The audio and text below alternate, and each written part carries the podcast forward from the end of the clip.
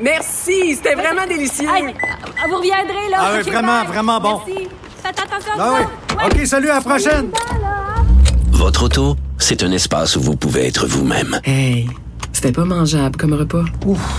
Elle mérite d'être bien protégée et vous méritez d'être bien accompagné. Trouvez la protection la mieux adaptée à votre auto avec Desjardins Assurance et obtenez une soumission en quelques clics sur desjardins.com. Protégez vos dépôts, c'est notre but. La SADC protège vos dépôts dans les institutions fédérales, comme les banques. L'AMF les protège dans les institutions provinciales, comme les caisses. Oh, quel arrêt! Découvrez ce qui est protégé à vos dépôts sont protégés.ca. Geneviève Peterson. Elle est aussi passionnée quand elle parle de religion que de littérature. Elle saisit tous les enjeux et en parle ouvertement. Vous écoutez Geneviève Peterson. Je savais pas que j'étais passionnée quand je parlais de religion. Mon Dieu, je découvre les promos en même temps que vous. Euh, Victor Enriquez, c'est là euh, que j'aime bien recevoir à quelques occasions à l'émission, surtout quand on est euh, dans une espèce de période de transition où l'image du gouvernement est mise à mal. Je pense que c'est un peu le cas en ce moment. Il y aura peut-être des répercussions suite aux annonces qui seront faites cet après-midi. Puis dans la foulée aussi, on apprenait tantôt que Marguerite Blais en allant en congé maladie. Là, on a murmuré pendant un certain temps que c'était peut-être un épuisement professionnel. Finalement, on apprend que c'est une blessure à la jambe, mais on ressent quand même vraiment beaucoup le besoin. En tout cas, moi, c'est ce que j'ai senti du côté du gouvernement Legault de dire, hey, inquiétez-vous pas, la gang, là, elle a pas problème de santé mentale, elle n'est pas épuisée, Madame a juste mal à une petite jambe. Euh, Force est d'admettre que c'est encore mal vu de montrer euh, des troubles de santé mentale. C'est encore perçu comme une faiblesse. On l'a vu aussi avec des sportives récemment. Là, salut. Bonjour Geneviève, bon retour. Merci. Il me semble qu'on a une grosse assiette euh, aujourd'hui. on va essayer euh, de s'attabler tout de suite. On parlons un petit peu euh, du passeport vaccinal parce qu'il va en être question euh, évidemment tantôt au point de presse là aussi de cette possibilité de vacciner obligatoirement les gens qui travaillent en santé. Euh, comment tu vois ça? Est-ce que ça va avoir un impact sur la façon dont on perçoit la CAQ euh, au sein de la population québécoise? Je pense en général que les positions sont assez campées sur la question du passeport puis du vaccin obligatoire. Moi, je dirais que ce qui m'inquiéterait plus du côté de la CAQ, c'est leur refus de débattre de la question en Chambre. Ça, c'est quelque chose qui peut te coller beaucoup plus longtemps parce que l'opposition définit sa sensi la CAQ comme un gouvernement qui ne veut pas écouter, qui veut pas débattre, qui veut pas discuter. Mm. Et ça, ça peut à long terme être beaucoup plus nocif. Sur la question du vaccin, je pense que le débat est fait. Il y a ceux qui sont contre, ceux qui sont pour, puis je pense que les positions sont assez campées pour ne pas trop nuire au gouvernement à ce moment-ci. Mais c'est vrai qu'on aurait tendance à penser que, euh, au niveau du passeport vaccinal, c'est ce qui susciterait, si on veut, le plus de grogne. Mais c'est vrai que sais, même moi qui, qui bon, ma position a quand même évolué, là, Victor, sur le passeport vaccinal. Au début, j'étais pas très très chaude à l'idée. À un moment donné, je me suis dit, ben là, si tu veux participer à la vie dans la cité, il faut que tu montes patte blanche. Tu veux rentrer dans des endroits, faut que je puisse savoir si t'es vacciné. Puis je m'en sers même, euh, bon, confession, avec euh, les amis de mes enfants. Tu sais, hier, euh, ma fille s'est fait inviter euh, chez son ami pour un sleepover.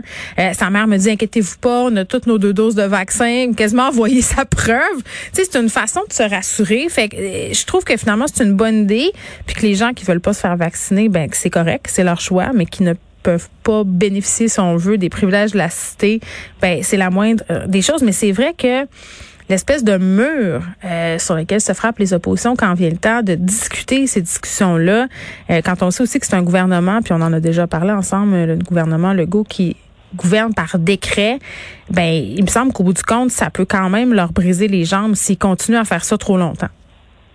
À un an d'une élection, c'est là où l'opposition cherche à définir son opposant. hein. Ouais. Et c'est c'est un des c'est un des, une des jobs les plus difficiles.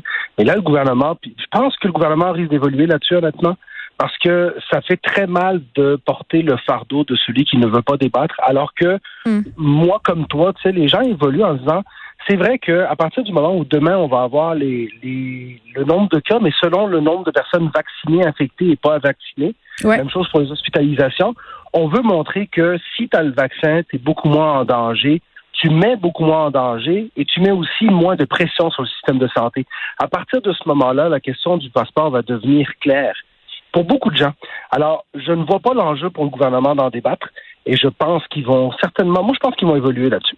Bon, parlons maintenant euh, de Marguerite Blais parce que moi quand j'ai vu cette annonce là ce matin, tout pour vrai là, puis j'ai mon premier réflexe, puis je pense qu'il y a bien des gens qui ont eu ce réflexe là, je me suis dit ça y est brûlé, elle est plus capable, euh, elle s'en va trop travailler, elle a été victime euh, d'attaques aussi quand même assez virulentes dans la foulée de tout ce qui s'est passé dans les CHSLD, ça elle a quand même été beaucoup pointée du doigt.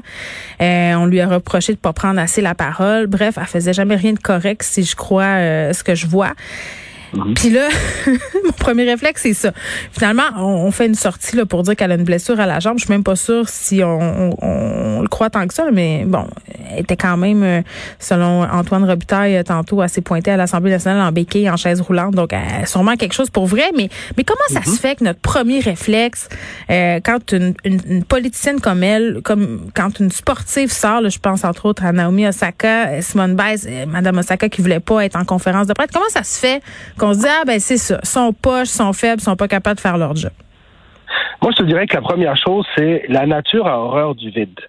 Et ça, là-dessus, là, à partir du moment où tu dis que la personne part en congé pour des raisons médicales, tu laisses la place à la supposition, ah. aux rumeurs. C'est la blessure au, bas du corps du Canadien. C'est la blessure au bas du corps du Canadien. C'est la blessure au haut du corps et au lieu de la commotion cérébrale. Alors que ça aurait été si simple de dire Madame Blais s'est fait une fracture au fémur ou une fracture au tibia et elle ne sera pas capable de remplir ses fonctions pendant un prochain mois.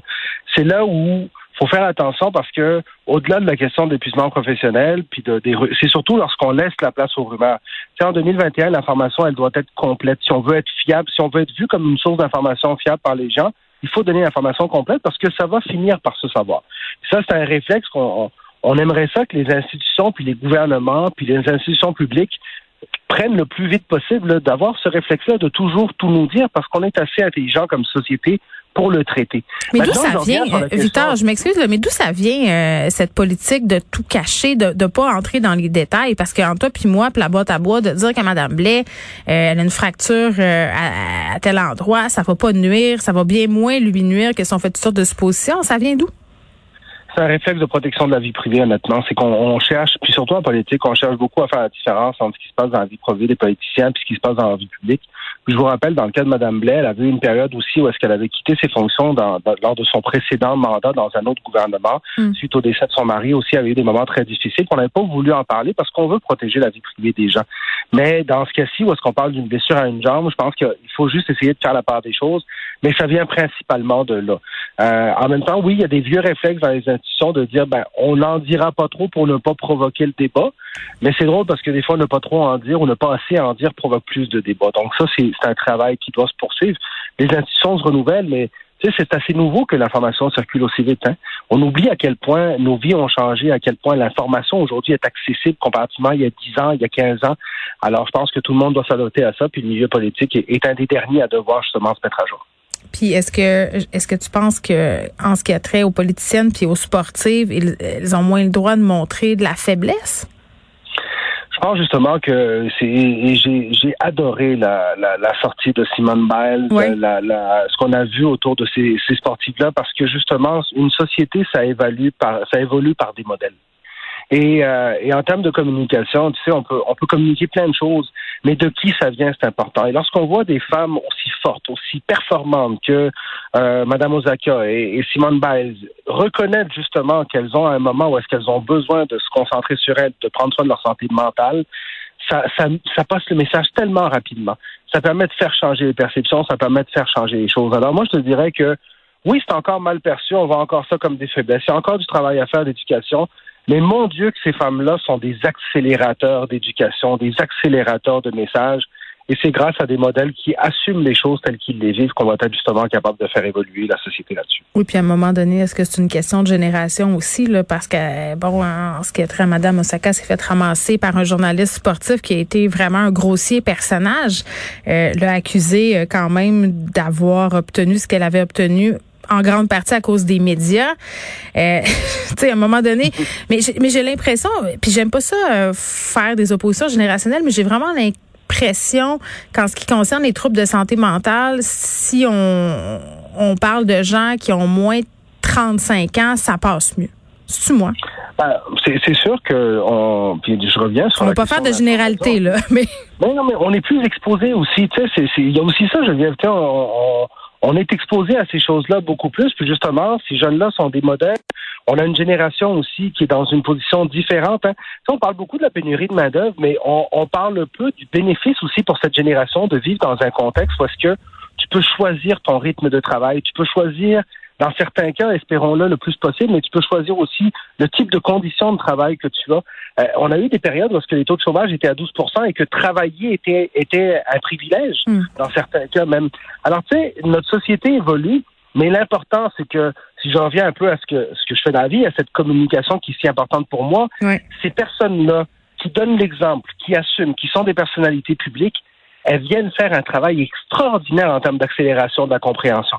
Parce que, imagine, quand Simone Biles a dit j'abandonne la compétition parce que je ne me sens pas prête à affronter ça, la quantité de gens, c'est 6 milliards de personnes qui regardaient les Jeux Olympiques de Tokyo et qui ont vu cette nouvelle-là circuler et qui ont peut-être juste dit ah ça n'arrive pas juste à mon voisin ou à la personne que je trouvais peut-être plus faible. Oui, ça arrive à des modèles. La meilleure gymnase de l'histoire, ben, la meilleure de tous les temps. Exactement. Et Eugénie Bouchard l'a bien dit euh, dans une entrevue qu'elle a accordée récemment, les mentalités sont en train de changer, mais c'est toujours plate que ça vienne avec une partie de mon oncle puis de ma tante qui disent ah les jeunes sont pas faits fort.